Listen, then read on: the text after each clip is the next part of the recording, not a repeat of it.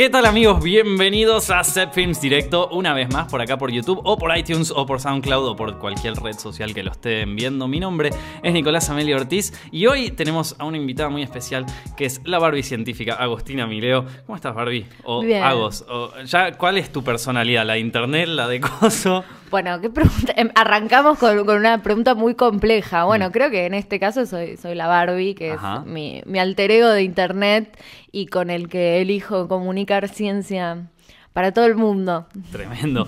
Bueno, a- venimos especialmente porque yo a vos no te veo hace un millón de años. Un montón. Eh, y me reí por un chiste que habías puesto en Twitter y después me enteré que sacabas un libro, así que felicitaciones por el libro. ¿De qué va? Bueno, muchas gracias. Que la ciencia te acompañe a luchar por tus derechos. Es un libro en el que yo trato de, de pensar un poco la relación entre ciencia y feminismo en, en este momento histórico Mm. eh, que estamos viviendo. Un poco, eh, la otra vez quedó muy evidenciado, digamos, la semana pasada en el debate en recinto por la legalización de la interrupción voluntaria del embarazo, digamos, se nombró muchísimo a la ciencia desde un montón de lugares, digamos, esto de, digamos, la gente diciendo, está científicamente comprobado que la vida empieza en la concepción, que es como una confusión medio grande, ¿no? Concepción no es una palabra científica, como que era todo rarísimo, y después argumentos, digamos, muy sólidos con estadísticas, en los que la ciencia, digamos, estuvo al servicio, a la altura de las circunstancias y para fundamentar posturas. Claro. Eh, un poco yo lo que muestro es esto. O sea, cómo la ciencia nos sirve como herramienta para tener mejores argumentos a la hora de pensar en nuestras posturas políticas, en nuestros reclamos, en cómo nos paramos en este movimiento, pero también cómo hacemos con el feminismo para cuestionar la ciencia y lo que produce, porque tenemos como una idea de que la ciencia es algo bastante cercano a la verdad y es una verdad, eh, digamos, producida en ciertas condiciones. Y cuando decimos, bueno, toda la cultura está atravesada por el machismo, bueno, la ciencia también. Entonces, un poco el libro como que muestra que estas dos cosas que parecieran ser opuestas o contradictorias, en realidad son complementarias y nos ayudan a tener una, una vida feminista más rica. ¿En, en qué sentido está? O sea, está bien. Esto, esto ya, ya me quedó claro por dónde va. Va por ahí. el, eh, pero el, el libro está. Yo llegué a leer la introducción y después el primer capítulo, que es lo que está disponible. Ahora me van a mandar una copia. Eh, pero está explicado como de una manera súper simple. O sea, eh, es como que. Lo súper simple no en el mal sentido. eh, ¿no? Viste que a veces lo complejo no es equivalente a lo complicado. El tuyo es un libro que habla de, de temas complejos, pero de una manera eh, muy fácil de entender.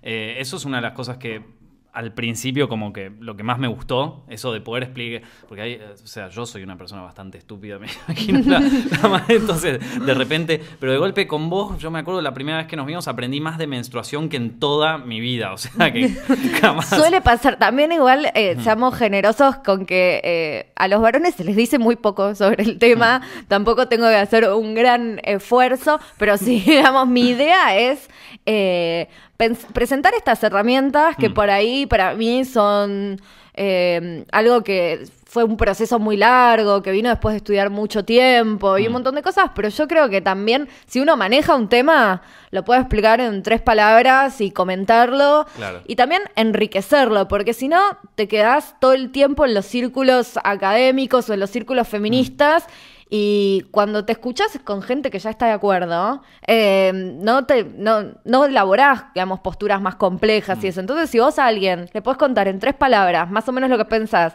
que esa persona lo tome y te devuelva algo de su propia elaboración, Mm. alguien por ahí de otra manera no hubiera llegado al tema. Claro.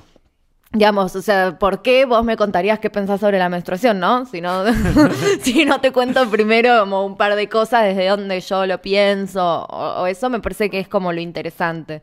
No, obvio, viste que está esto ahora muy, sobre todo con las redes sociales, el tema esto de, de generar como echo chambers de, de pensamiento eh, y, mm, y vo- vos, ah, o sea, y de repente, claro, te perdés por, por decir, bueno, no quiero hablar de esto porque no, no, no es mi tema o lo está hablando el enemigo, entonces Sí. es como, eh, y te perdés un montón de temas así interesantísimos. Eh, bueno, en, en el, te quería hacer una pregunta que, o sea, en el primer, en el... En, el, en algún capítulo del libro hablas de algo, de algo relacionado con el tuit este que, que me hizo cagar de risa. Sí, bueno, eh, les cuento a, a quienes no lo vieron. Hmm. eh, la idea era un poco, el capítulo de aborto, digamos, eh, fue mucho antes de pensar en que esto se pudiera debatir en Argentina, digamos. Bueno, no tanto antes, pero viste que fue como algo, un proceso rapidísimo. De repente se habilitó el debate y ya había una preparación de un montón de años Claro. y estábamos listas ahí para debatirlo. Y yo, digamos, el capítulo de aborto lo armé pensando en contestar los principales argumentos con ciencia. Pero después, digamos, como la realidad supera la ficción Claro. y la imaginación, empezaron a surgir un montón de argumentos. Y no sé si escuchaste o viste o leíste gente diciendo...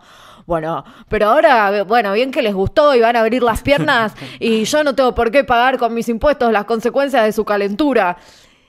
Y bueno, la verdad es que en general los embarazos se producen por el intercambio de una práctica sexual puntual que es la penetración y que no necesariamente tiene nada que ver con que las mujeres estemos calientes. Un tercio de las mujeres dicen que no pueden sentir orgasmos directamente mediante la penetración. Mm. Y de todo el espectro sexo genérico y orientaciones sexuales, las mujeres heterosexuales son quienes menos reportan sentir orgasmos, mientras los varones heterosexuales son los que más reportan sentir orgasmos. Entonces hay algo acá que nos tiene que hacer pensar que nuestra sexualidad y nuestras prácticas sexuales no son un intercambio tan libre, Mm. sino que de repente están destinadas al placer de los varones. Entonces, la verdad es que con tus impuestos lo que pagás es que te gustó a vos más bien. hay, mu- hay muchos chicos capaz de, incluso gente de 15 años escuchándonos, y- Sí. muchos chicos. ¿Qué, eh, ¿Qué les puedes contar vos del orgasmo femenino? Porque eso ahí sí que pueden aprender. O sea, eso lo, lo tenés que aprender porque si no te estás perdiendo algo muy importante, hermano. O sea, Bueno, googlea clítoris es como la primera, el primer consejo. Eh, el clítoris es Más despacio, cerebrito. googlea clítoris después, cuando termines de escuchar. Em, porque bueno, las ima- una imagen habla más que mil palabras y voy a hablar un montón sobre la misión de, de este órgano, pero hay que saberlo ubicar y digamos así mediante las palabras. Bueno, igual para lo que nos están viendo, Hmm. bueno, que esto es una vagina, el clítoris está acá. muy, muy ilustrativo. Eh, bueno, em, el clítoris es un órgano destinado al placer, que esa es, digamos, su única función. Hmm. Em, en las mujeres está afuera de la vagina, Hmm.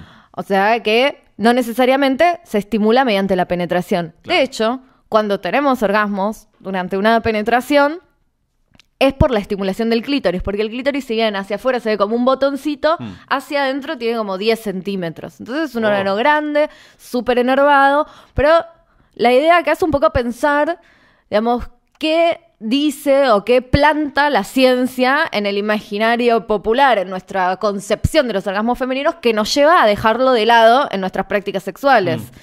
Eh, y bueno, no sé si alguna vez escuchaste que cada vez que se quiere pensar en un comportamiento, digamos, por qué hacemos lo que hacemos, nos preguntamos cómo sirve en términos de evolución. Hmm.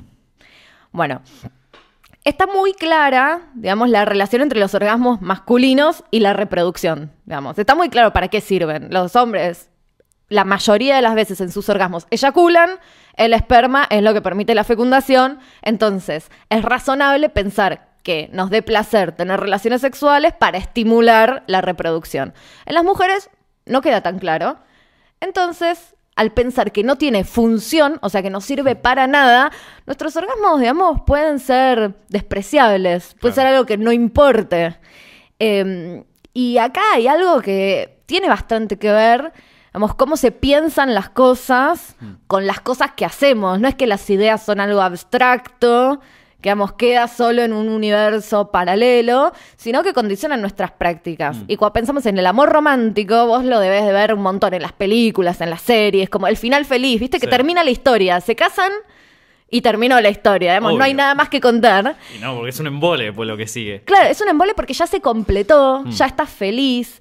Y esta felicidad, este amor romántico, es siempre heterosexual y siempre tiene como fin último a los hijos. Mm. Entonces, si lo pará. unimos. Sí, estamos hablando de pelis de los años 40, de eso, o sea, ya. Sí, y ahora un poco también. O sea, la- Cine muy, muy mainstream puede ser, sí, en su mayoría, pero yo no. Me parece que. O sea, desde los años 60, sobre todo con la, con la revolución, la contracultura y todo eso, en el, por lo menos en el ámbito cinematográfico, la, década de los 60, 70 es la que más me gusta a mí. Así hmm. que, eh, y yo creo que ahí es como que se empieza a, dar vuelta. No, o sea, en esa época fue muy, muy beneficioso económicamente, entonces explotaba mucho más. Ahora es como hay muy pocas, eh, hay muy poca manera de que el cine independiente se pueda explotar económicamente, porque el cine medio que se convirtió en una actividad muy también de, clase media alta, entonces ya es como difícil de explotar económicamente el hecho de que vayan a ver una pantalla de cine. Entonces, eh, por eso de golpe lo que ves capaz es súper canónico, cine clásico de recontra y es como que vuelve un poco a, al... Claro, pero son las imágenes que mm. tenemos implantadas mm. y es un poco lo que nos preguntan, ¿no? A quienes eh, tenemos más de 30 años, de repente sucede eso, como, bueno, y la pareja y vas a tener hijos, y es como un oh. poco el sinónimo ese de la felicidad, de que cuando llega eso sos feliz y entonces si unimos todo lo que venimos diciendo, no podemos pensar que esta visión de la felicidad ligada al amor heterosexual y a tener hijos no condiciona las prácticas sexuales que intercambiamos. Claro. Eh, entonces, digamos, tenemos como toda una cultura orientada a pensar el sexo en términos de penetración. Hmm. Yo cito, por ejemplo, una TED de una niña que se llama Peggy Orenstein, que bueno, también un poco el libro tiene eso, las citas, digamos, hay algunos papers, pero también cita un montón de videos que pueden encontrar en internet, digamos, como otros contenidos o noticias que tal vez tienen más que ver con lo que consumimos en la vida cotidiana, hmm. que si alguien, no sé, no está en, el ámbito académico, digamos, un paper no lo va a leer. Y esta mina habla de, los orgasmos femeninos y qué sé yo, y cuenta que tuvo em, una entrevista con una chica lesbiana y que, claro, le preguntaban cuándo consideró que perdió la virginidad. Mm. Porque de alguna manera es eso, la primera vez. Claro. La pensamos con la primera vez que te penetran y no la primera vez que tuviste sexo por ahí. Y la piba le contesta, la primera vez que tuve un orgasmo. Claro. Entonces, creo que es un poco esto, repensar, digamos, cómo creemos que es el sexo mm y que cuando nos dicen, tipo, bueno, porque ahora ustedes están calientes, después van a querer abortar, mirá, más bien el que está caliente sos vos. Mm. Ah, aparte también hay mucha gente, lo, he vivido de cerca, de, hombres que, o sea, que, mandan a abortar a su novia o cosas así, o sea, casos terribles, eh, jodidos en ese sentido y que no quieren ellas, viste, de golpe. Eh, Hubo una, hace poco un escándalo de, Mario Arce, un legislador formoseño mm. que va a votar en contra de la ley y salió una expareja de él al que la obligó abortar. Claro, sí, no, terrible. No, eso es, o sea, ahí ya es como que empezás a...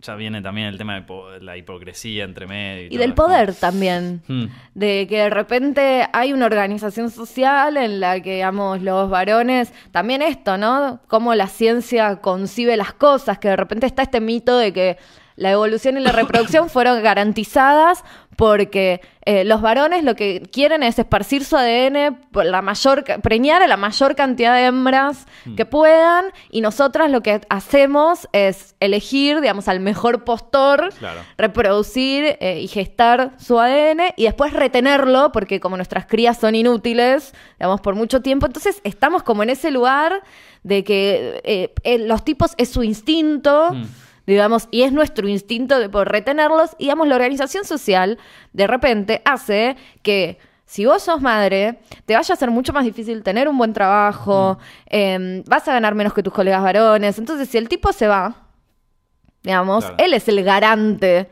de repente la seguridad de, esa, del bebé. Entonces, si te dice, no, aborta, porque si no yo me voy, hmm. vos te enfrentás a abortar o tener un hijo en condiciones de precariedad absoluta. Hmm. Y eso es también otra cuestión, digamos, que entra en el debate. Estamos completamente vulneradas en un montón de situaciones. Esa decisión de ser madre, digamos, a nosotras nos cuesta el triple, porque no ves en las entrevistas, en las entrevistas de las películas, por ejemplo, ¿viste? Mm. Cuando se tuvieron que ir a un set eh, re lejos, a las minas les preguntan, ¿y cómo? ¿Quién dejaste a los pibes? Y qué sé yo.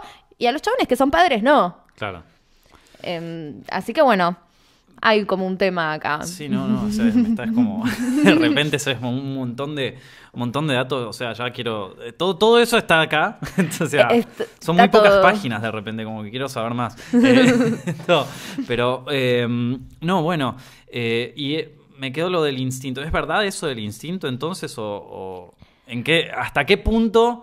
Porque mucho ahí es como, sobre todo ahora, viste, como que tiene como que la, la sociedad se mete también con el tema de, lo científico y a veces como que lo hace más fácil o más difícil o, o es más se vuelve todo más complejo que porque vos me decís esto del instinto y yo te digo, bueno, sí, o sea, Bueno. pero, pero no sé Eh, cómo hay una cuestión ahí que es un poco la noción de naturaleza, ¿no? ¿Qué pensamos que es lo natural? Y muchas veces equiparamos que lo natural es lo biológico. O sea, si podemos observar científicamente que hay un mecanismo que eh, lo podemos observar biológicamente, pasa mucho con las neurociencias. Hay un capítulo de neurociencia. Viste que cada tanto sale como un titular tipo... Está descubierto la diferencia entre varones y mujeres y de repente lo empezás a leer y dice, en un estudio hecho con ocho pulpos en- y es como, mira, no entiendo cómo hiciste para extrapolar estas conclusiones Claro. al comportamiento humano.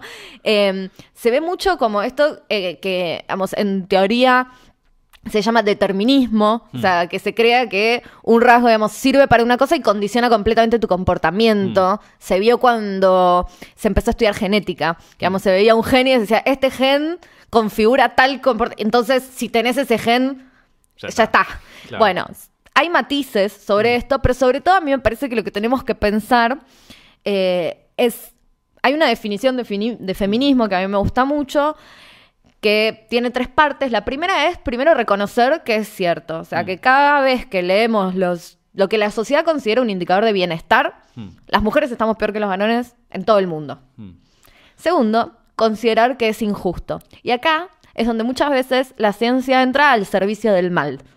Porque cuando se piensa que algo es natural y es instintivo, entonces no es injusto. Es así. claro.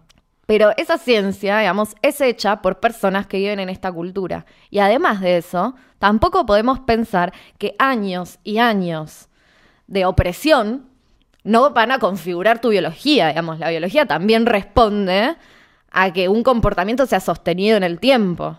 Entonces, si los varones, digamos, eh, agarran y hacen esto sistemáticamente, que es em, dejarte sola con la crianza y que eso sea tu responsabilidad, bueno, de repente vas a desarrollar ciertos mecanismos para asegurar, digamos, ser mejor en la crianza que los varones, porque ellos nos involucran. Ahora, esto no quiere decir que sea justo.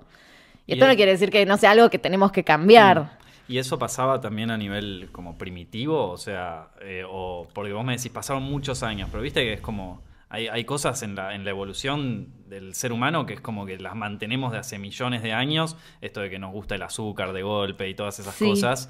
Eh, o sea, vos, y, y capaz que todo esto de- del tema de la opresión y cosas, o sea, no tiene, por lo menos no está, no, no, no sé hace cuánto, hace cuándo es que arranca, ¿entendés? Bueno, a ver, también nuestra visión de eso va cambiando porque me digo que eh, cuando nos dejaron entrar a una universidad los cagamos. Porque también, a medida que habemos más mujeres científicas, Claro. empieza a haber otras lecturas Claro. de, de lo que es la primatología, por ejemplo, de la observación.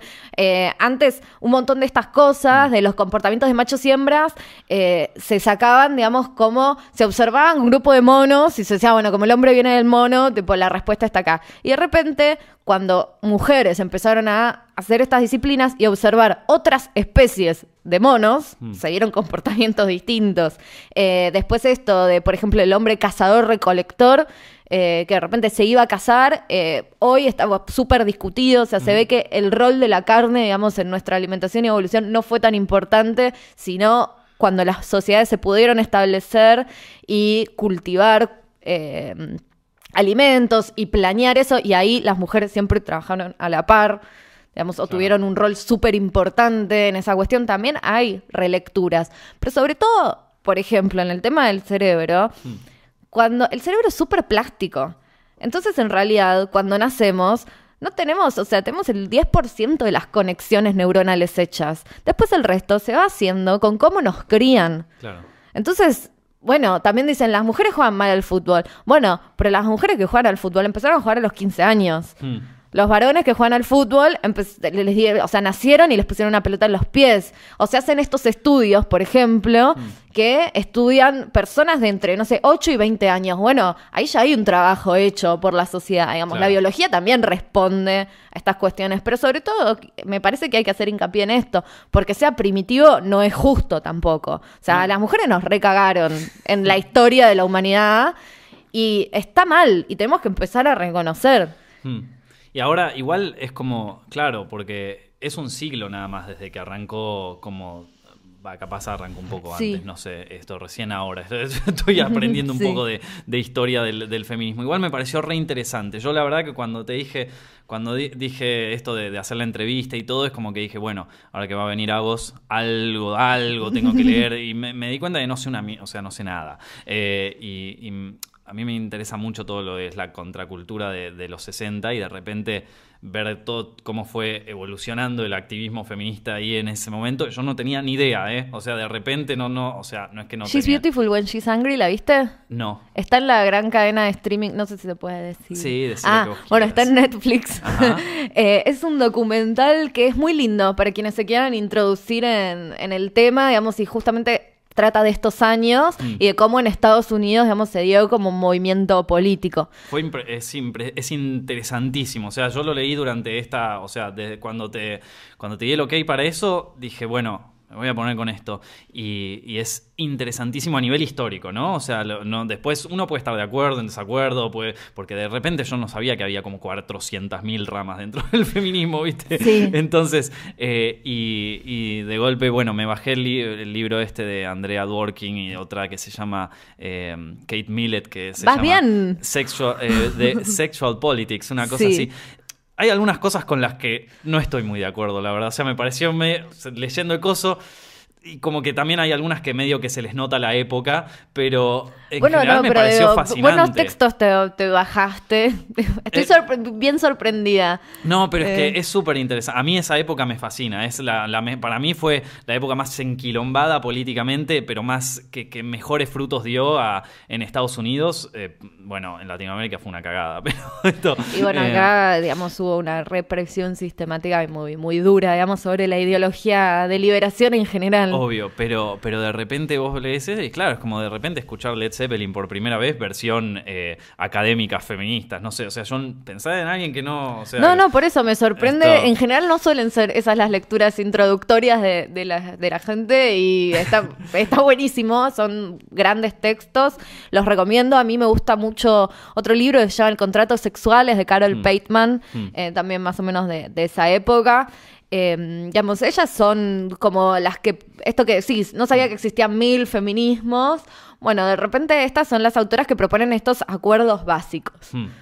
Digamos, eh, hoy en Argentina, por ejemplo, el- la legalización de la interrupción voluntaria del embarazo es un acuerdo básico, digamos, es medio una plasticola que nos une a todas. Claro. Después, bueno, después veremos qué hacemos, ¿no?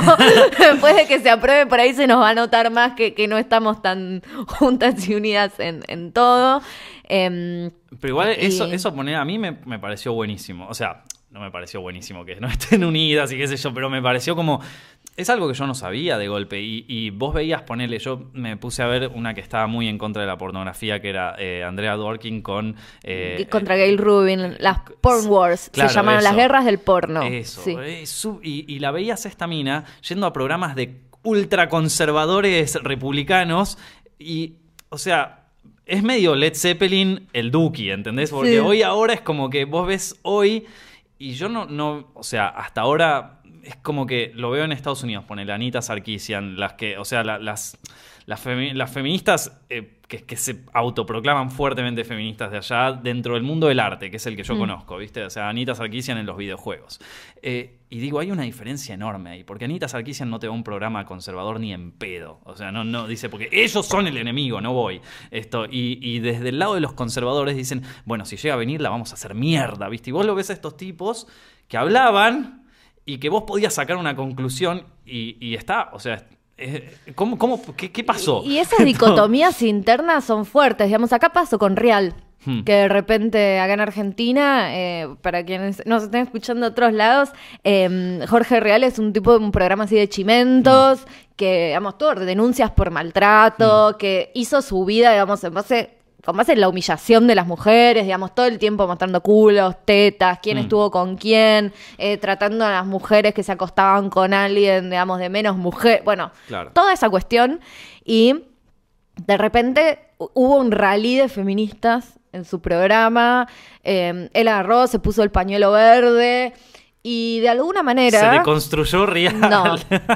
Bueno, ahí cada uno puede tener sus opiniones, hay quien puede pensar que sí, hay otros que podemos, digamos, de repente decir, bueno, el feminismo se hizo rentable, Hmm. digamos, también eh, eso sucede y digo, esos son los cuidados que hay que tener y después las discusiones internas, ¿no? ¿Hasta dónde? Claro. eh, mercantilizamos el movimiento, hasta donde no. Mm. Eh, bueno, estas cuestiones. Y de repente está en esas dudas de decir, bueno, ¿voy o no voy? Porque Claro. la realidad es que si vas, ese espacio se puede capitalizar Hmm. eh, en sentido, eh, bueno, lo va a escuchar un montón más de gente, se mete cierta presión sobre ciertos reclamos, eh, personas que si no, no llegás, de repente, a ver, la realidad es que hay mucha gente que, digamos, eh, su postura, por ejemplo, con, con el aborto cambió a partir de escuchar a, a la- a las mujeres que, que escuchan, no sé, los programas estos de la mañana y sirve mucho más que, que te- tu nieta gritándote del otro lado de la mesa, ¿viste? Eh, eso es real. Para mí el límite está en esto que vos decís de cuando ellos están pensando, te voy a hacer mierda. Claro. Eh, y bueno, de repente, si Real la quiere jugar de feminista, de última vos no vas a estar ahí Hmm. incómoda, digamos, Claro. y sometiendo, o sea, te está dando un espacio de expresión y de, digamos, de, de poder eh, expresarte y de poder contar lo que pensás. También me parece bien no ir, digo, Hmm. no, no estoy en contra ¿Vos de no ir. Eh, a ver, representando la agrupación de la que formo parte, no. Eh, porque no tenemos esa línea política. Claro. Eh, no, yo formo parte de un colectivo que invito a todos a seguir, que se llama Economía Feminista. Hmm. Eh, y digamos, tenemos como pactamos estos límites y, y estas, digamos, cuáles son los lugares de, expresión o no. Pero si, por ejemplo, me invita a promocionar el libro, voy. Ya está. O sea, Y sí. como que- Y bueno, hasta bueno, llegué- hasta acá sí. llegué, amigo. Que- O no, sea, bueno, pero es eso, pero puedo hablar, o sea, si me invita a eso, Hmm. digamos, puedo hablar de lo que escribí, digamos, y de cosas que estoy segura, y de ideas que expreso y que están puestas ahí, digamos, no soy tergiversada, pero otros programas, eh, por ejemplo, está este, mm, el, de, mm, el que era presentador de Match Music, Uh. Santiago del Moro. claro. Es, un, bueno, también un programa político súper agresivo. Ah, sí, el de Intratables. Es- bueno. Uh, pero eso. Claro, ni loca. Claro. ¿A qué vas a sentarte No, ahí? no, no. Nadie te va a escuchar. O sea, es esto lo que hablábamos al principio, ¿no? Mm. Estos clusters, tipo, el que está de acuerdo con vos te va a aplaudir, Sí. el que no está de acuerdo con vos va a ser sanguinario y en el medio estás vos, tu cara, tu. y. Claro. y no da. No, sí, eso es un problema que para mí viene de, de ambos lados y de todo, porque vos tan de golpe te pones a ver esto y es impresionante el nivel de, de diálogo que había, incluso con gente que tenía posiciones mucho más extremas que las que hay ahora. O sea, eh, muy, mu- de, de golpe, o sea, lo, lo que era un conservador antes comparado con lo que es ahora, o sea, los conservadores ahora son muchísimo más Pero viste qué loco que están en contra de la educación sexual, pero no se les puede tocar el porno. No, no, bueno. son, conserva- son conservadores ¿Hasta hasta, que se les toca el porno, hasta que se les toca la explotación sexual de las mujeres. ¿Vos digamos. estás en contra de la pornografía? Que- que en contra de la pornografía Bueno. es un poco un statement. Me preocupa muchísimo, me preocupa muchísimo Mm. el rol que tiene la pornografía como educador sexual. Es- De repente, de o sea, cómo se instancian pautas. Hay otro documental muy bueno en Netflix que es de Rashida Jones, que se llama Hot Girls Wanted, que también lo recomiendo un Mm. montón, digamos, para ver de dónde salen estas, o sea, qué, qué es lo que pasa, qué es lo que genera, digamos, no me parece, a ver, a mí me parece que la sexualidad para ser libre no tiene que ser un bien de mercado. Claro.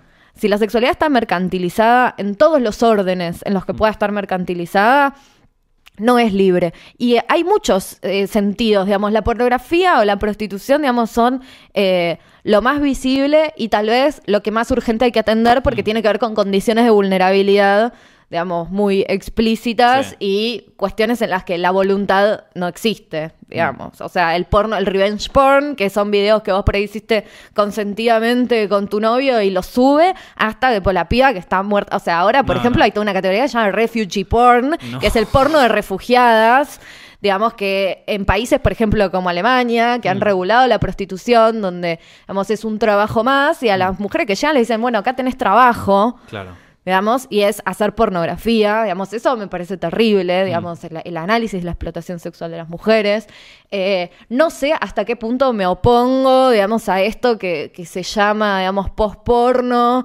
Eh, no, no cuestiono la elección de, de las mujeres, digamos, la que dice, bueno, yo prefiero hacer porno que laburar en un bar. Claro. Yo, Agostina, probablemente también. Hmm. Digo, soy una, o sea, puedo acordar mis términos y un montón de cosas, pero comprendo que eso no es el porno. No, obvio. Digamos, y que eso no es esa industria, y sí me preocupa muchísimo.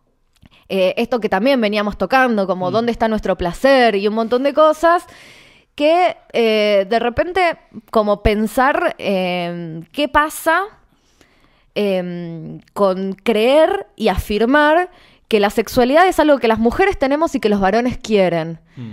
Eh, y que nuestros, o sea, esto, bueno, vos leíste a Kate Millett, digamos, que está muy arraigado en nuestra cultura, digamos, que nuestra sexualidad es un bien de intercambio y es un servicio que damos a cambio de otras cosas, Claro. digamos, de la seguridad de un hogar. eh, y nuestra sexualidad también, digamos, que culmina en nuestro rol productivo, reproductivo, que es hacer hijos, que es hacer fuerza de trabajo para el capitalismo. Hmm. Eh, entonces, yo eh, no, estoy- no sé si decir estoy en contra de la pornografía, pero sí. No, no, sí, sí, sí, no, te entiendo. Esto, ah, justo con otro invitado hablamos una vez de, de lo que era, o sea, también de muchos chicos al no tener educación sexual o que no, no tienen idea de, de nada, o sea, no saben, no saben, no saben besar y ya están viendo porno, eh, de repente su su único eh, su única educación sexual es un video de fisting, ¿entendés? O sea, y Bueno, es que uno ve las categorías Esto- buscadas y es Mm. preocupante. Es papá y, e Claro. hija, maestro y alumna. Y son todas relaciones en las que ya el varón, digamos, tiene una relación de poder. Hay otra peli que está en Netflix que se llama Rocco, de Mm. Rocco Siffredi, una estrella de la pornografía, un varón, estrella Mm. de la pornografía, donde se puede ver, eh, se pueden ver cosas bastante terribles, pero digamos. Esto, ¿qué, ¿qué hay detrás de esto? ¿Gente que le está pasando bárbaro? Bueno, no. no, no, no, ¿vos viste la peli Boogie Nights? Sí. Ah, es tremenda, me encanta. Me encanta esa Es peli lo- es lo también. más, es una de mis pelis preferidas. Eh, pero viste que habla un poco de esto, de Sí. cómo se, o sea, arranca como el, en, en la época dorada del porno y de repente empieza como a irse toda la mierda, está todo malísimo y aparte cómo se convierte, claro, en el, el tema de la guita y cómo todos los que están involucrados ahí se van destruyendo de a poco, es el, el de la, bueno, cada, cada personaje, todo eso está buenísimo. Bueno, y no es lo mismo para los varones que para las mujeres, digamos. Las mujeres estamos, somos muchísimo más vulnerables en Mm. esa situación. Eh, y hay, hay una charla TED también de mm, un israelí que se llama Why I Stopped Watching Porn, Mm. que da un eh, da una razón que, que me parecía muy buena, da un ejemplo muy bueno que dice, yo estaba viendo un programa de esos tipo de cantantes, ¿viste? Esos realities de cantantes.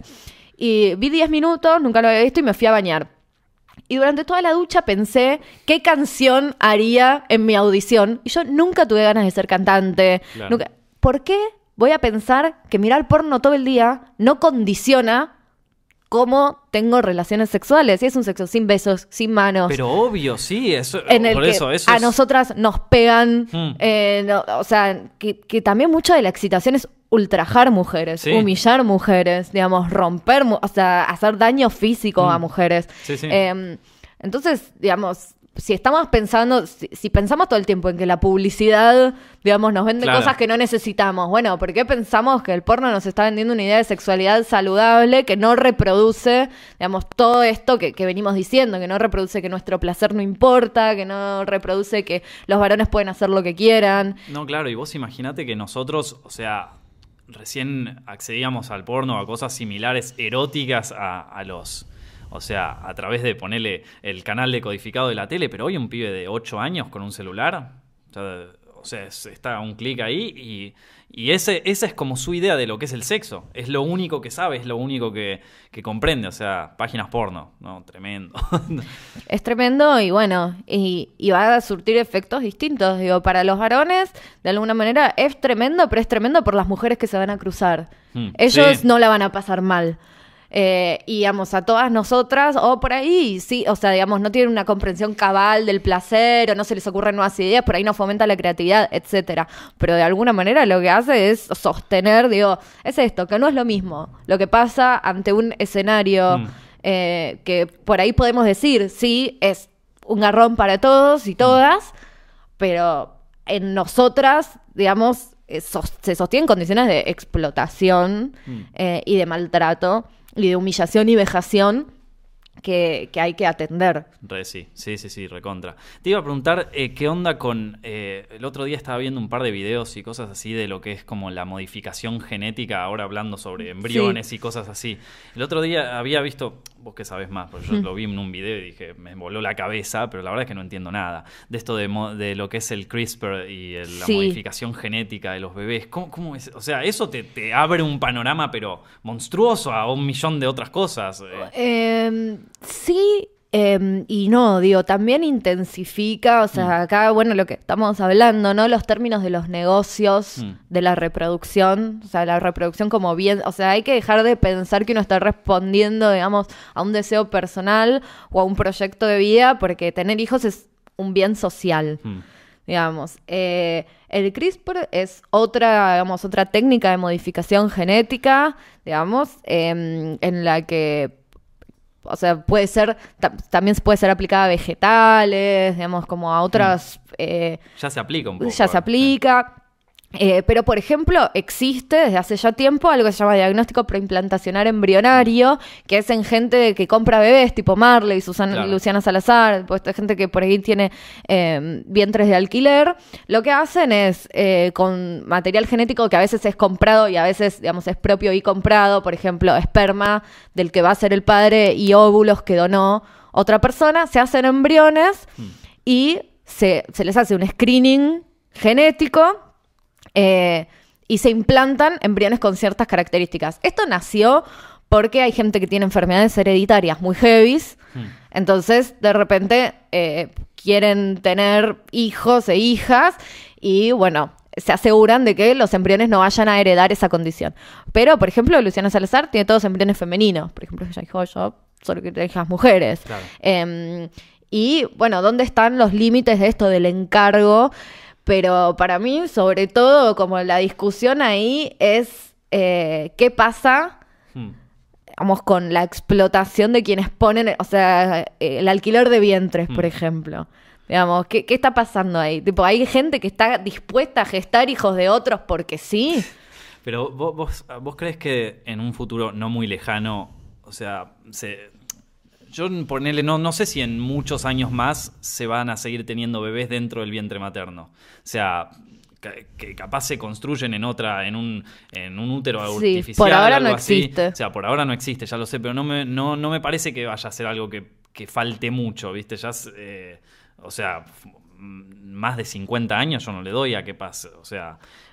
Imposible saber No, eso. imposible, pero Digo, es- pero hoy hay un lobby muy fuerte. Eh, digamos que también hay que tener cuidado. Por ejemplo, estos un lema que, que sirve mucho para el tema del aborto es mi cuerpo, mi decisión. Sí. A mí me gusta más pensar mi cuerpo soy yo misma. Mm. Porque mi cuerpo, mi decisión implica que yo tengo algo que es un cuerpo sobre lo que puedo hacer contratos, alquilar partes y como si estuviera disociado de mi identidad. Uh, fuertísimo Como si yo pudiera verdad. como aplicarle normas de mercado a mi cuerpo y salir ilesa. Y Es muy cierto, boludo, nunca lo pensé. Está- es co- ya van como tres veces que. o sea, esto. Y- pero es verdad. y bueno. eh, Mi cuerpo, mirá que lo escuché varias veces, ¿eh? pero nunca lo pensé desde, ese, desde esa y perspectiva. entonces desde esta libertad. De repente había un proyecto, digamos, de meter el alquiler de vientres ahí como por la ¿Ah, ventana, sí? por Está- ejemplo, claro. que es la explotación sistemática de las personas pro- pobres para tener los hijos de los ricos, digamos, no hay ninguna mujer rica va a decir, no, bueno, la verdad es que si esta mujer pobre no puede tener hijos si quiere, yo voy a pasar por un embarazo durante nueve meses, voy a parir y se lo voy a, o sea, eh, digamos, en los países, hoy creo que el único país en el que se puede pagar por este servicio así directamente es Estados Unidos. Mm. En otros países, por ejemplo, te pagan los gastos médicos, como en India. Y si vos sos una intocable, una mujer de una casta baja, en el país con más violaciones del mundo, vivís en la calle, llena de ratas, vienen, te violan de a ocho todas las noches, y yo prefiero vivir en un hospital Hmm. Obvio. Pariendo, y bueno, y ahí hay una elección, hay una voluntad, o sea, ¿de qué estamos hablando? No, sí, sí, es, es tremendo. ¿Qué, qué- libertades son las que nos estamos dando? O Mm. sea, ¿cuál es la elección ahí? Claro, o sea que alquilar de vientres tampoco, o sea, no... no Sí, es medio y yo sobre todo también, a mí ahí me choca mucho la noción de hijo Sí, como persona con mis genes, o Claro. con genes que yo elegí también, porque muchas veces son co- cosas medio fuertes, ¿viste? Eh, no sé, Marley creo que le compró un óvulo a una rusa y el hijo se gestó en una mexicana, como... Porque claro, los óvulos de la mexicana por ahí no le sale rubio, como una cosa Ah, así. mirá, Tipo, entonces no se parece a él. Pero y ahí es como que, claro, pero eso, o sea, va a avanzar, porque ahora debe estar en momentos recontra, re- re- eso de lo que hizo Marley debe ser como un chiste al lado de lo que va a pasar dentro de no mucho tiempo, o sea...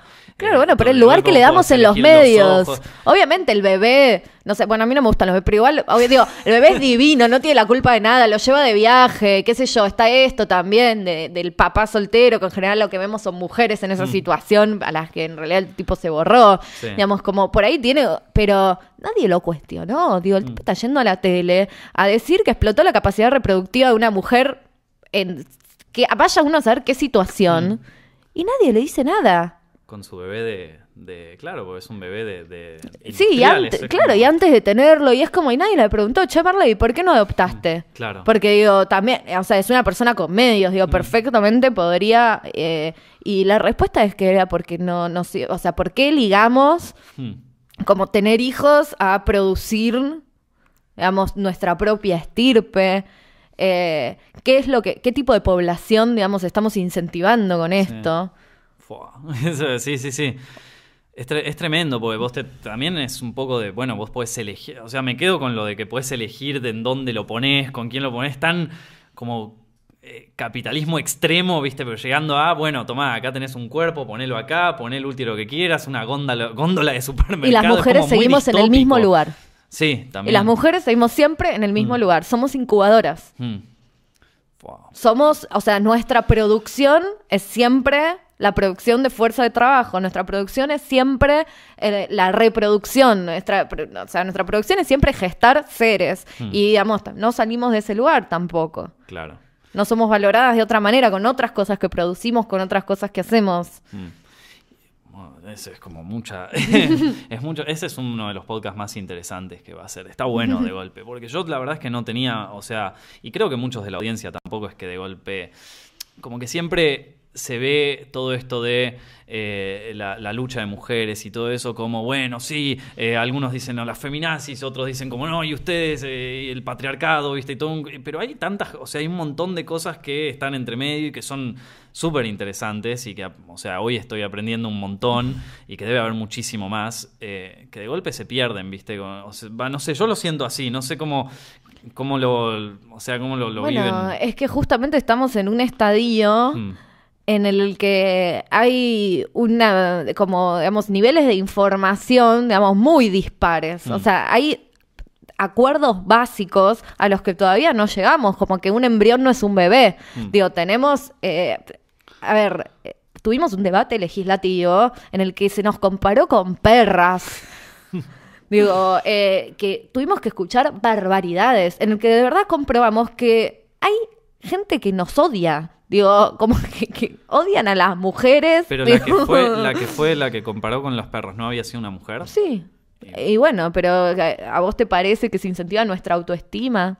No, no, no. O sea, como- no, a ver, a mí, o Sí, sea, hay a mí gen- muchas de las cosas que estaban en el, que se dieron ahí en el Senado, no, no, en el, en la Cámara de Diputados, yo no, o sea, no vi mucho, pero vi como los, los, los- los fragmentos destacados, por decirlo así. Y es como, sí, me da un poco de vergüenza ajena saber, sobre todo también, que la mayoría de las leyes se, se hacen así. O sea que Bueno, dentro eso del fue una gran de- oportunidad, ¿no? Verles las Mm. caras, como que uno en general, No eh, da- creo que comprendimos aparte eh, las personas argentinas como el concepto de lista sábana.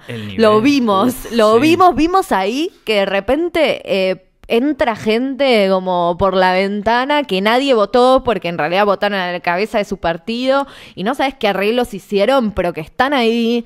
Eh, No, entonces, es por eso también el libro tiene este llamado que dice que la ciencia te acompañe a luchar por tus derechos. Mm. Digamos, la idea es que el conocimiento nos acompañe en nuestra práctica política. Y también lo que vi de golpe es que no, en ningún lado eh, hay. O se- o sea, en ningún momento, yo por lo menos ahí vi que se hablara de artículos específicos de, de la ley o de, de algo de, de- que, que se presentara en la ley. Capaz que sí, pero yo. Eso se hizo, o sea, cuando hay eh, un dictamen de comisión, viste que Mm. hubo como 700 expositores durante dos meses, digamos, presentando posiciones, es lo que se llaman plenarios de comisiones, Mm. como que las leyes se tratan por el es comisión de salud, Sí. comisión de la mujer, comisión de legislación general, digamos, como una cosa así. Mm. Eh, de- cuando se terminó, digamos, de hacer todas esas jornadas de consulta, los legisladores se reunieron y vieron los distintos artículos de los distintos proyectos presentados, hicieron lo que se llama un dictamen de comisión, que es un proyecto de ley, digamos, eso se Claro. hizo, pero puertas adentro. No, igual se decían barbaridades también respecto a eh, cosas como, eh, vimos legisladores que no conocen la Constitución, diciendo, los tratados se incorporaron a la Constitución. No, tienen rango constitucional. Claro. O esto es inconstitucional. Mirá, tipo, estas normas a las que estás aplicando ya fueron interpretadas por cortes internacionales de... Como gente desinformando. Hmm. Hay, hay una parte de, de- de ahí dentro de la ley que yo había leído que después yo pues me puse a compararla ahí con la de Uruguay y con Hmm. la de España, ¿viste? A ver que es, es mucho más corta que, que esas dos. Eso después es como que se, em, se desarrolla más o, o es, es la ley que está y va así y, y Eh, termina así. Es lo que sale como ley. Hmm. Eh, lo, lo jurídico no es mi, mi expertise, Claro. pero No, eh, sorry, lo- no, no, está bien, no, no, igual esto está bien, está bien. Lo jurídico no es mi expertise, no. pero eh, creo que no voy a decir ninguna burra. Una vez que se implementa una ley, lo que se hace es eh, ver cómo es su implementación. Claro. Y acá hay algo súper importante, digamos, que yo menciono fuertemente en el capítulo de aborto, que una de las falacias, digamos, más grandes es pensar el aborto como una política sanitaria aislada Hmm. digamos, como, eh, que, como si fuera, digamos, un plan poblacional. Cuando, por esto que se dijo un montón, ¿viste? Van a aumentar los abortos y que se mostraban estadísticas y se decía no, los países que legalizaron o no. Esto no depende de si es legal o ilegal. Claro. Depende del poder adquisitivo de los países. O sea, en países como China o India, Hmm. el aborto sí es un plan de control poblacional. Sí. Digamos, entonces das ese derecho y ese acceso porque todos los demás están absolutamente vulnerados. Digamos, si alguien Claro. quiere planificar eh, sus embarazos, no puede, no accede a medios, no tiene anticonceptivos, digamos, un montón de cuestiones. Entonces, digamos, ya con poblaciones tan extendidas, si eh, el aborto, digamos, no es legal, eh, no sé, explota. Eh, pero en países como Uruguay, por ejemplo, que vos lo mencionaste, el aborto, digamos, también es una oportunidad de intervención para ver qué pasó con, con esa persona que tiene un embarazo no deseado. Digamos, vos vas y en la consulta que te hacen de control, eh, después de, de- de haber abortado, charlas y te dicen, mira, estos son los anticonceptivos que están disponibles, Sí, eh, era- cómo te querés cuidar, digamos, eh, el aborto es, un- o sea, la, la, mm, digamos, nuestra consigna, que es educación sexual Mm. para decidir, anticonceptivos para no abortar, aborto legal para no morir. Es una consigna integral, Mm. no son etapas. Claro, por eso, pero de repente vos en la ley hay cosas que no, no, no están, o sea, no, No no están marcadas, no explícitas, están pero explícitas, después- Y de golpe en la de Uruguay es, pero puntillosísima. O sea, es como, eh, de golpe acá vos decías, bueno, las prepagas y cosas tienen que garantizar no sé qué, viste, así, escrito. Sí. Y de golpe en la Uruguay dice, bueno, tienen que hacer esto y lo tiene que hacer esta persona y lo tienen que poner con Es que estas tenés cosas. otros, tenés otras condiciones políticas. Mm, o sea, claro. vos acá eh, son. O sea, en Uruguay es mucha menos gente, Mm. digamos. eh, igual ellos tuvieron un gran. O sea, el problema en Uruguay no era tanto ideológico, sino cómo iban a garantizar el servicio Claro. en un sistema de salud público, digamos, qué fondos tenían, cómo se iba a gestionar eso. Mm. Em, pero acá, que vos tenés provincias donde los gobernadores guantan los anticonceptivos en galpones, Mm, No, ya está. eh, estás en una emergencia sanitaria. Mm. Sí. O sea, realmente en, en Salta, o sea, de hecho, mientras se discutía la ley, se murió una chica por un aborto clandestino en Salta, una provincia donde todos votaron en contra. Sí. Digamos, eh, no es lo mismo eh, para una chica de... O sea, digo, si yo quiero abortar, si una amiga mía quiere abortar, eh, abortamos en buenas condiciones, Mm. digamos, tampoco en las mejores, porque de repente, por ejemplo, el aborto, el aborto farmacológico, que es con misoprostol, que es con pastillas, Sí. eh, hoy, como el aborto no es legal, vos tenés un misoprostol que es con diclofenac, con otro medicamento. Mm. ¿vale? Y eso no es el mejor medicamento posible porque está diseñado para otra cosa, es para tratar úlceras. Y si yo, por ejemplo, soy alérgica al diclofenac, Cagaste, claro. claro. No, sí, Em, sí, eso, eso yo en, en su momento, porque estuvimos una situación ahí cer- cercana, es como que la había puesto, es, es- es jodido, o sea, es... eh, No, no, no es seguro. O sea, Y la como- clandestinidad te Mm. empuja eh, a condiciones de poca contención también. Mm. Digo, si eh, llegas a tener una hemorragia, vas al hospital y hay que ver quién te toca en la guardia, digamos, Claro. porque hay muchísimos casos de chicas o, que llegaron por ahí, ¿entendés? No sé, tuvieron un aborto espontáneo y tomaron misoprostol para, digamos, sacar los restos de- del útero porque es la manera más segura y tal vez tuvieron una hemorragia por una reacción al medicamento y llegan a la guardia y las maltratan, Claro. les dicen asesinas o les hacen los procedimientos sin anestesia para castigarlas por haber abortado. Eh, en casos de interrupciones legales del embarazo, o sea, gente en, en Argentina es legal por ciertos causales, es súper difícil acceder. Sí, no, ni hablar. Eh, ne- hay muchísimos casos de nenas, no sé, de 11 años violadas por familiares que van a las guardias y los médicos les hacen escuchar los latidos de, de los fetos y le dicen, ¿estás segura que querés matar a tu bebé? Eh, es medio fuerte. Eh, sí. Estamos en una situación de emergencia, entonces también la ley responde como a, a una a que se garanticen derechos Mm. eh, y también bueno Argentina es, es un país federal entonces cada provincia es después la que tiene que Claro, eh, decidir su- claro ajustarlo a su legislación y a sus condiciones Mm. edilicias y, y un montón de cuestiones Bueno, sí, muy- los datos medio fuertes. No, pero es, es verdad, es, es- posta. Eh, ahora, eh, más cosas del libro, así. que- Más que- cosas que del queda- libro. ¿Alguna que quedó así medio, medio por, por nombrar o por decir? Bueno, el libro tiene varios capítulos, digamos, yo recorro así eh, la agenda feminista y la agenda científica. Eh, un capítulo que yo escribí y que no esperaba que tuviera tantas repercusiones y sí las tuvo fue el de dietas y alimentación. Ah, mirá. digamos, cómo se nos proponen ciertas cosas como saludables y que en realidad, por ejemplo, viste que ahora está re de moda, tipo, todo libre de gluten. Eso, ¿qué, qué, qué es el gluten? ¿Qué es todo? ¿Qué es? bueno, yo cito un capítulo de las Kardashians. Porque en el que una de las hermanas es tipo como que de repente dejó de comer gluten y el ex marido como que le quiere cambiar la comida porque comía con, con gluten porque ella dice soy alérgica al gluten. Y él dice mira tipo te vi toda tu vida comer pan y pasta y de repente sos alérgica al gluten. Pero qué es el gluten tipo por- como ni vos sabés qué es el gluten el gluten es una proteína eh, digamos, presente en ciertos alimentos que puede causar eh, reacciones adversas graves. Esto es el caso de la gente celíaca, por ejemplo. La realidad es que si empezamos a considerar que el gluten no es saludable, digamos, por cualquier razón, digamos, no, no hay evidencia robusta para decir que el gluten no es saludable, así de por sí, eh, lo que hacemos es generar como este mercado de lo saludable, de lo fit, en el que los productos sin gluten son premium Hmm.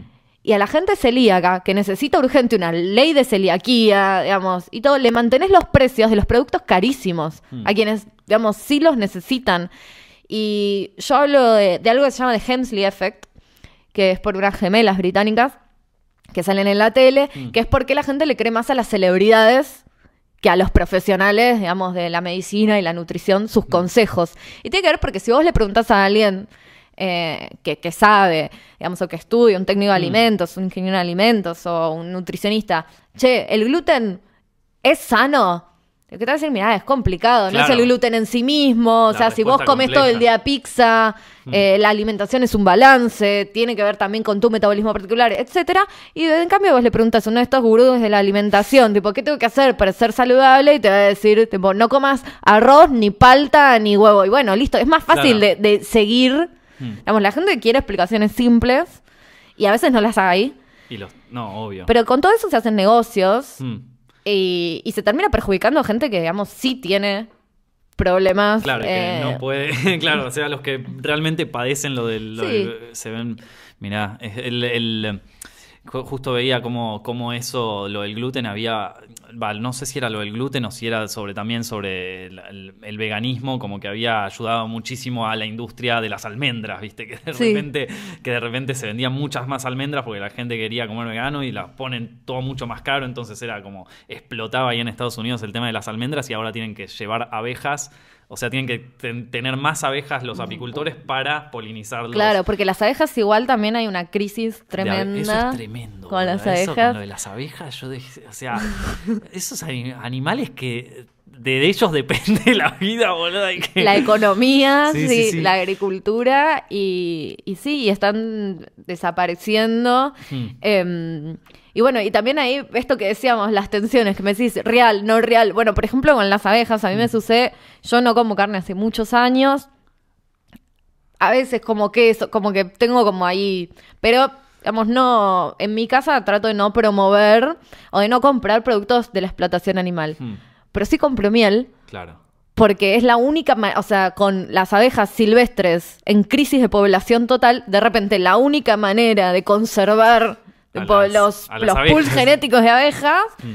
eh, es su explotación, cosa que es terrible, pero bueno. eh, Bueno, es- le roban la miel, tampoco, es- o sea, pueden producir bastante miel. o sea, entonces yo la vi ahí en el documental de las abejas y, y- y podían producir como un montón de miel, por, o sea, si las dejas te producen... Claro, pero el, las colmenas, estas Mm. que, que- que usan los apicultores, esos cajones, por ejemplo, hay una innovación muy simple que es, en vez de sacar el panel del medio, Sí. ponerles una manivela, entonces darlo vuelta, que chorree la miel, Ah. y no les destruís los panales, Claro. cosa que las estresa un montón. Bueno, pero eso Pero- no y fue es la razón poner una que- manivela, o sea, de verdad, y les chupa un huevo.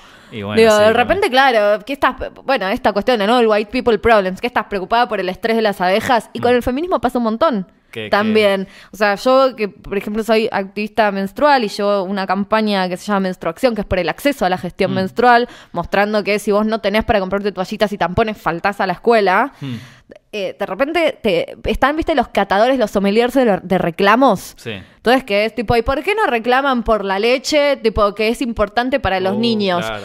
Y es como, bueno, mira, primero no estudié eso, o sea, eh, no, no, no soy técnica en alimentos. Segundo, ¿por qué pensás que yo no apoyaría, digamos, una medida, cual. claro? Eh, pero además es como que hay escalas de, estás- de importancia y eso se da, como, bueno, ahora estamos con el aborto. Claro. Eh, los otros reclamos eh, por la salud sexual y reproductiva quedan en stand-by. Está bien, es una decisión de agenda política, pero también después se empieza a generar como esto, las feministas que están en lo importante, las feministas que están en los temas menores, no tanto entre feministas, Mm. pero sí digamos, Como hacia, la, crítica. hacia la afuera. Una cosa es estrategia política y sí, Sí. vas a posicionar un reclamo a la vez, y es esto, hay algunos que tienen emergencia sanitaria, otros que no, eh, pero de repente pasa eso, Hmm. como...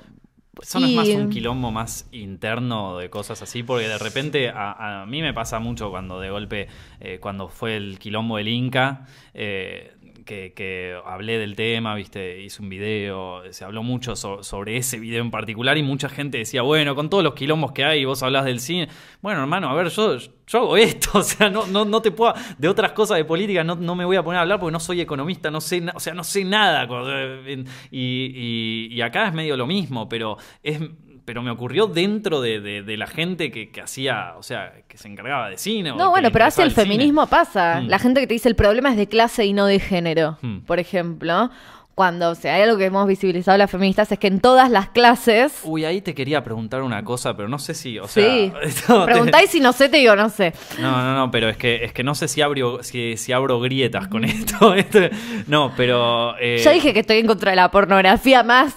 No, está todo bien, o sea, esto yo te lo entiendo perfecto. Eso, por ejemplo, te lo entiendo. Hay cosas que hay cosas que a mí me parecen capaz a veces un poco exageradas. Eh, me pasa un poco, sobre todo con el, con el tratamiento del arte, ¿viste? En muchas, en muchas situaciones. Construir un personaje que sea detestable eh, de golpe hay muchos críticos de, de cine y cosas que valoran una película solo si sus personajes eh, son eh, de determinadas cosas, si son un, un rol para eh, la sociedad y qué sé yo. Y no, hay veces donde vos tenés que crear un personaje que es una mierda porque lo exige el, el- el guion y porque aparte si no, si, si no, no hay conflicto y aparte porque esas personas existen, ¿viste? Entonces, a, a hay veces Claro, donde... por a mí- el conflicto es donde el personaje de mierda es el héroe. Bueno, sí, pero hay donde veces... un misógino. Eso, pero eso es un antihéroe. O sea, Sí. ponele, vos ves eh, Deadpool, ponele, que es un personaje de mierda y tiene todos los defectos. Digo Deadpool porque es una peli que salió hace poco y seguro Sí. la conocen todo el mundo. O sea, te iba a tirar capaz eh, tres anuncios por un crimen que para La- mí es- esa la vi y Deadpool no. Ah, Pero bueno. Está bien. Esto. es lo que pasa cuando uno invita a una epistemóloga al- ídola.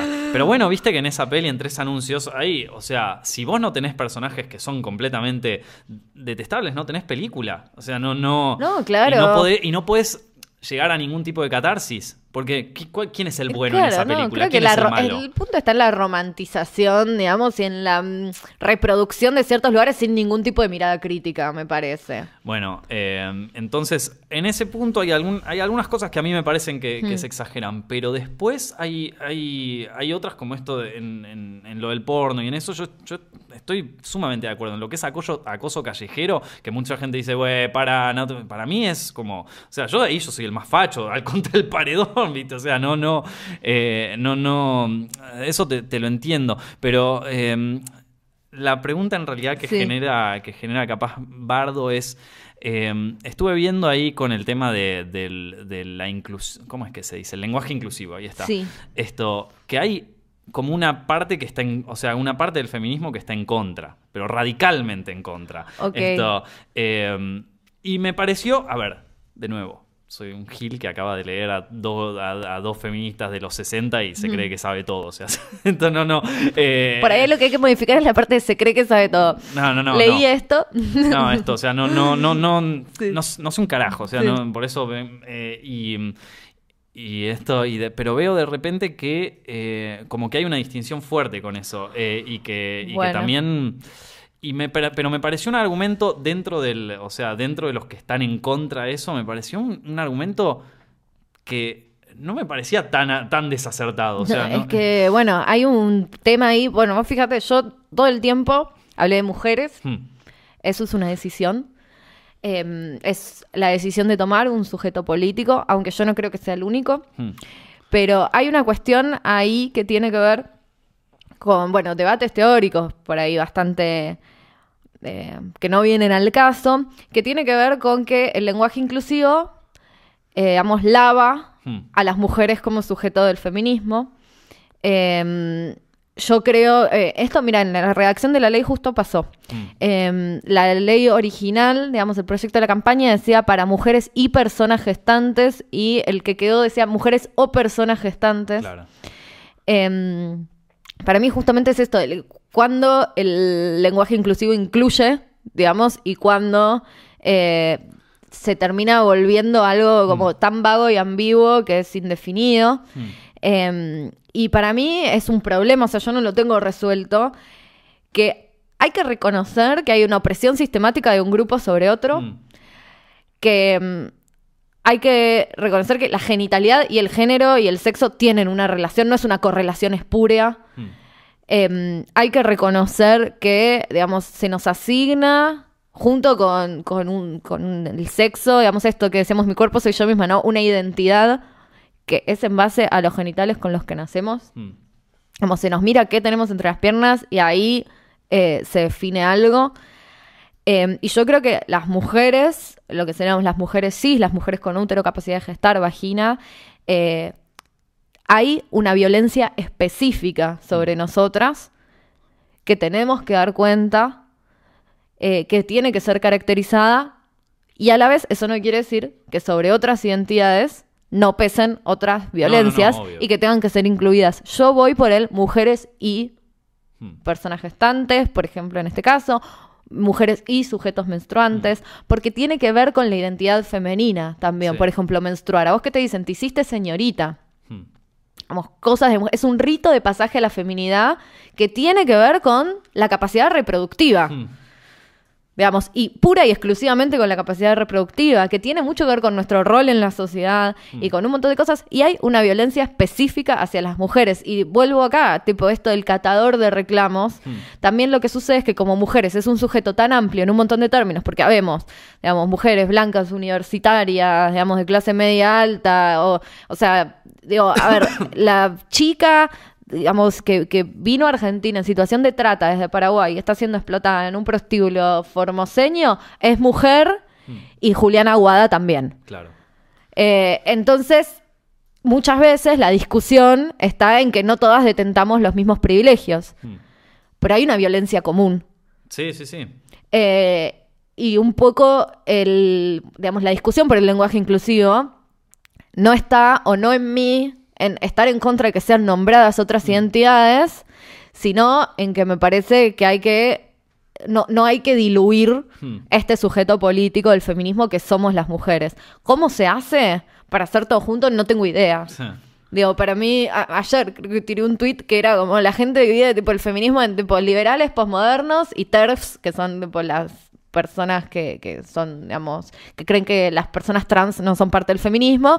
Y para mí es como, bueno, ¿cómo hago para reconocer que el género es performático? Porque, digamos, eh, el género es algo que no, no tiene ningún asidero natural, pero que em, de repente eh, verificamos con actitudes que tienen que ver con performance, pero a la vez, digo, no es solo eso, porque existe una presión sistemática de un género sobre otro, y a la vez hay una violencia específica hacia las mujeres, pero otras identidades que las sufren en virtud de su género. La verdad, eh, trato de ver cómo incluir todos esos elementos Pues, sin hacer una ensalada teórica con algo más o menos coherente, eh, me cuesta muchísimo es, un, camino quilombo, y aparte sobre todo no lo tengo por qué hacer yo. No, obvio. digamos es súper importante digamos el feminismo se construye muchísimo en el encuentro colectivo. Mm. o sea para mí es súper importantes los espacios de discusión. Eh, a veces académicos otras no yo por ejemplo tengo un club del libro Mm. que no leemos libros feministas necesariamente Claro. o sea las feministas somos nosotras entonces de repente elegimos un libro y discutimos como por ahí las perspectivas feministas en esa obra que por ahí no tiene, no las tiene, o sea, no, no hubo intención de ponerlas ni nada, pero nos ¿Cómo se hace poder podría? conversar también de ciertas como qué relación, acá hay algo para mí que el feminismo tiene muy de científico, Mm. que es que hemos, nosotras pudimos evidenciar que esta violencia es sistemática Mm. a partir de grupos en los que nos juntamos a hablar de nuestras experiencias. Entonces, como Mm. eh, esta frase de Carol Hanisch, de lo personal es político, Mm. surge de ver que lo que nos pasaba en nuestras casas no era independiente de ciertas cosas que se proponían a nivel sistémico. Eh, y bueno, la ciencia hace un poco esto, ir de lo particular como Sí, a, claro. a reglas más generales y ver que tipo, los casos particulares no están aislados de ciertos comportamientos eh, que, que podemos calificar, no de universales, pero casi. Mm. Bueno, acá hay un poco de lo mismo. ¿Y esta construcción será colectiva o no será? Digamos, no podemos pretender que surja de la cabeza de una persona. Claro. No, Sí, sí, sí. Esto, me- la verdad, o sea, me, me quedaría hablando tres horas más de esto, o sea, literal, porque no, no, o sea, me, me encanta aprender cosas nuevas y hoy aprendí mínimo tres. Así que eh, Bueno, gracias Bar, mucho. gracias Agos por, por venir. Estás, está, tu libro está disponible en todas las librerías de Argentina. está en todas las librerías del país. En la página de literaria que es Me Gusta Leer hay Sí. un buscador de librerías. Igual siempre está bueno pedirlo al librero amigo. La industria del libro está en crisis. Si conocen alguna librería independiente o que, que no sea una cadena, tal vez. Se llama Que la ciencia te acompañe a luchar por tus derechos. Y lo- eh, abajo en la descripción de este video dejé un link para que lo puedan comprar online si es que viven en otros países que no Sí, sean está en ebook también. Em. Ajá. Y bueno, chicos, espero que hayan disfrutado de esta charla. Yo la disfruté muchísimo. Eh, pueden escucharla en eh, toda completa acá en YouTube. Suscríbanse a Films Directo. Y también pueden escucharla en formato de iTunes o en SoundCloud o donde ustedes quieran, loco. La verdad que la pasé súper bien. bueno, Agos, muchas gracias por venir. Gracias Y, a vos. Chicos, nos estamos viendo la semana que viene. Muchísimas gracias por escuchar Films Directo en podcast. Mi nombre es Nicolás Amelio Ortiz y si te gustó te agradecería muchísimo que nos sigas en iTunes y en SoundCloud y que nos des un like y un buen rating. También nos puedes encontrar en YouTube para saber más de tus películas favoritas y en Facebook, Instagram y Twitter como arroba Films.